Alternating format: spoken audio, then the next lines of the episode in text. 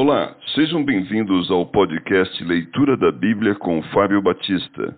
A minha oração é que Deus fale ao seu coração por meio da Bíblia Sagrada.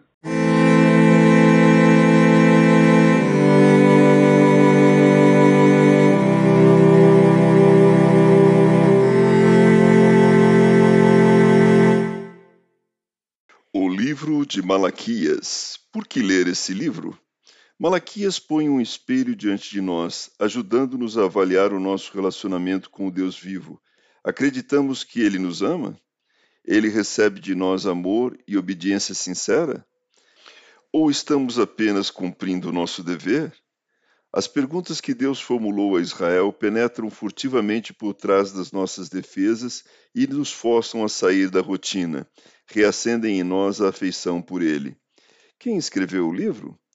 O nome Malaquias significa meu mensageiro.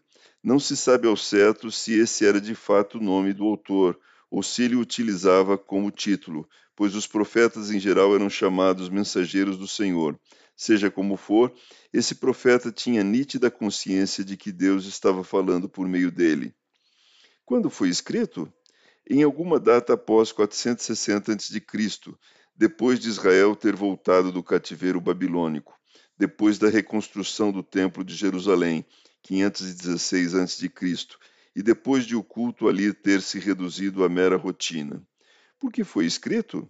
Para combater o espírito de comodismo e a indiferença que tão facilmente dominam o povo de Deus.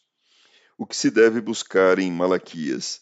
Malaquias apresenta uma palavra da parte de Deus, seguida por uma queixa do povo, a qual por sua vez é seguida por uma resposta de Deus.